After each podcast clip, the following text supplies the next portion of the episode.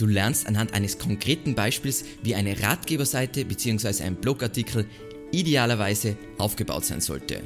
Viel Spaß!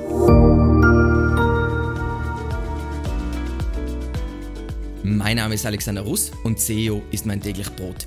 Wir quatschen auf diesem Kanal über SEO und Content Marketing. Wenn du lernen willst, wie du nachhaltig Kunden über deine Website gewinnen kannst, dann abonniere jetzt gleich diesen Kanal. Wir haben uns schon des Öfteren über Website-Struktur und Themencluster unterhalten. Wir haben uns auch schon öfters über nicht kommerzielle Inhalte, also sowas wie ein Blog oder einen Ratgeber unterhalten und wie wichtig eben ein Blog oder ein Ratgeber ist, um auch die sagen wir mal, nicht kommerziellen Keywords der User abzudecken, damit wir sie entlang ihrer Reise, ihrer Customer Journey begleiten können. Und eine Frage, die immer wieder auftaucht, ist, okay, ähm, das Konzept habe ich verstanden und das ist natürlich offensichtlich sehr wichtig, aber wie sollte dann so ein Ratgeber oder so ein Blogartikel aufgebaut sein? Also wie wäre die Seitenstruktur? Und genau das sehen wir uns heute an.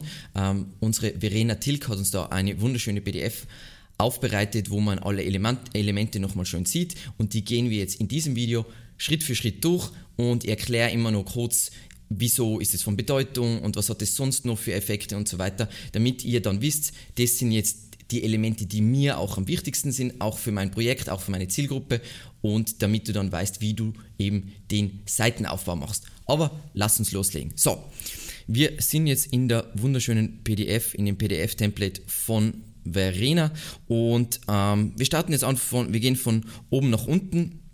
Erst einmal auf der Seite muss natürlich nicht genauso implementiert werden. Das ist ein Beispiel, wie man es machen könnte.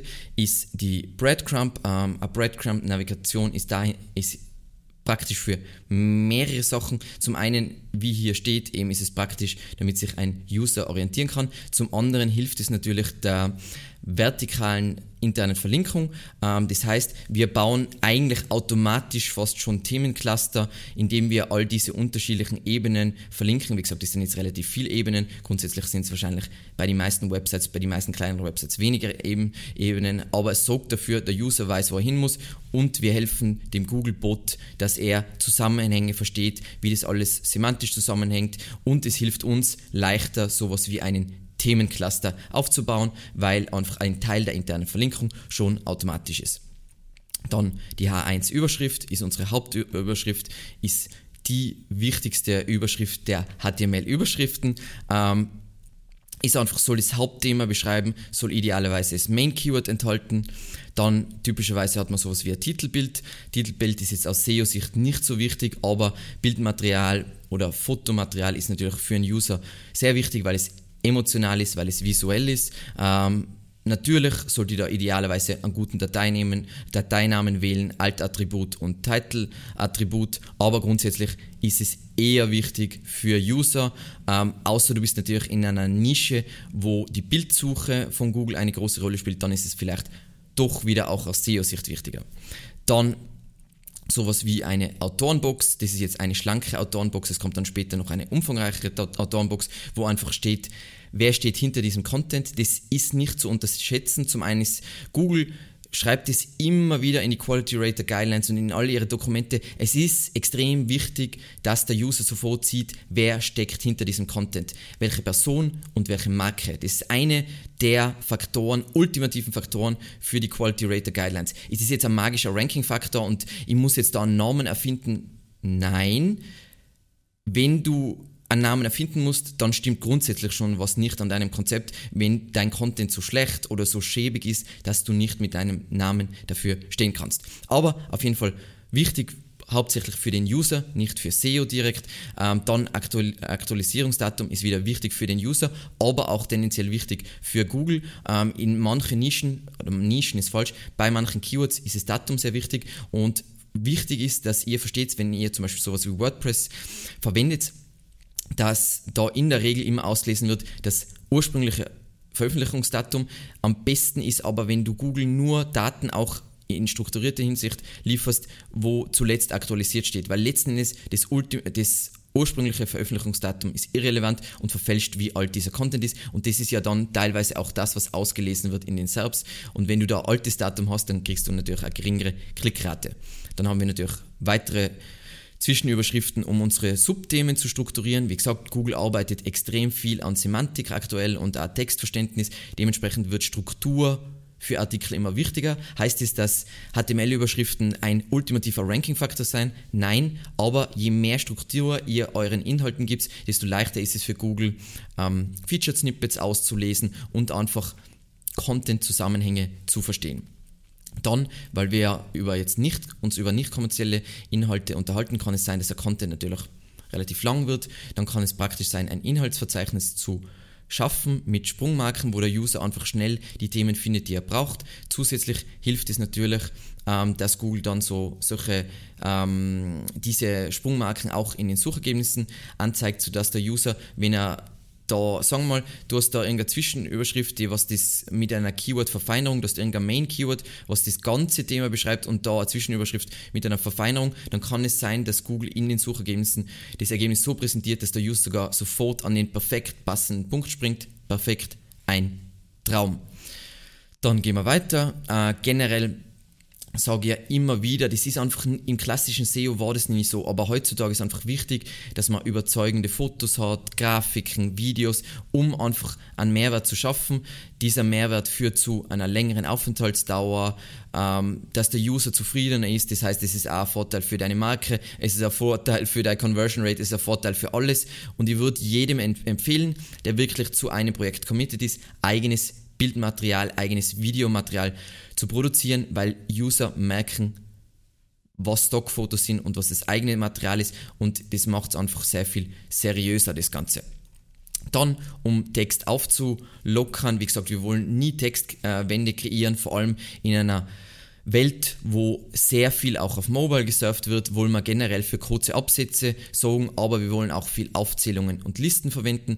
Aufzählungen und Listen können auch super praktisch sein für ähm, Featured Snippets. Also wenn ihr seht, zu einem bestimmten Keyword wird eine Liste angezeigt, dann könnt ihr wahrscheinlich auch nur mit diesem Format in dieses Featured Snippet reinranken. Dann eben um Text aufzubrechen, ähm, wichtige Subpunkte hervorzuheben, Merksätze und so weiter äh, verwenden wir ganz gern so Hinweisboxen, die farblich hervorgehoben sind. Das kann man natürlich passend zu seinem Design alles aufbereiten, hilft einfach, um Sachen hervorzuheben für den Nutzer, damit er sich Sachen besser merkt. Je besser er sich Sachen merkt, desto zufriedener wird er wahrscheinlich auch mit dem Content sein und so weiter und so weiter. Selbiges gilt für Tabellenelemente. Wiederum ähm, hilft einfach den Text aufzulockern, hilft Daten zu vergleichen und so weiter und kann sein, dass für gewisse Featured Snippets brauche ich ein Tabellenelement, das ich hier überhaupt ranken kann.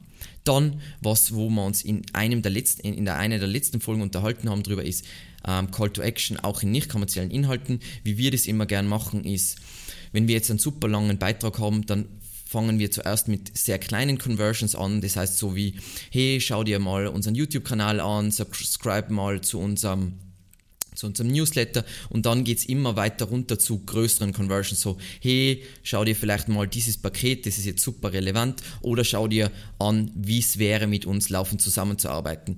Und einfach, dass man da sehr passende Sachen einbaut. Bei einem Shop wäre das natürlich wieder anders, weil da kann man Produkte, da kann man nicht kommerzielle Inhalte und dann gleich passende Produkte vorschlagen, ist ein extrem coole Variante. Heißt es jetzt, man publiziert einen Blogartikel und voll viel Conversions und so weiter und wieso konvertiert dieser Blogartikel nicht?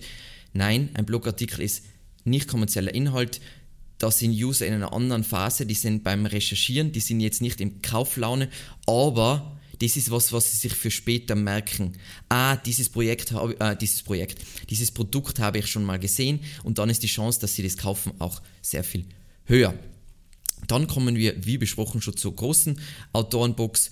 Was hier idealerweise ist, wieso hat, also welche Qualifikationen hat der Autor über dieses Thema zu schreiben, welche Autorität hat er, mit Autorität meine ich zum Beispiel sowas, wo wurde er sonst noch veröffentlicht, da kann ich vielleicht darauf hinweisen, welche sonstigen Artikel der schon geschrieben hat, einfach um zu zeigen, hey, es steht eine echte Person hinter diesen Inhalten, die hat die entsprechenden Qualifikationen und so weiter, ist auch ein sehr wiederkehrender Punkt in den Quality Rater Guidelines und wird einfach mit der Zeit an Bedeutung gewinnen. Und Google spricht ja immer wieder da, darüber, dass sie doch Algorithmen in ihrem Algorithmus haben, die darauf achten, ob ein Autor eine einflussreiche Person, eine Autorität zu einem Thema ist oder nicht. Dann wollen wir natürlich am liebsten Interaktion, ist auch was, was Google gern sieht, dass es da soziale Signale gibt, das heißt Leute posten da Sachen und so weiter. Ähm, ich würde immer empfehlen, dass man das streng ähm, streng einfach ähm, moderiert. Das heißt, dass man nicht alles freischaltet, weil vor allem je SEO-nah ein Blog ist, desto mehr SEO-Spam hat man, wo Leute sagen, geiler Artikel, um einfach einen Link zu kriegen. Und das, das ist wichtig. Dann wollen wir natürlich weitere Beiträge vorschlagen. Wieso wollen wir weitere Beiträge vorschlagen? Zum einen einmal für die horizontale interne Verlinkung und zum anderen, weil der User ja auf der Seite vielleicht weiterlesen will.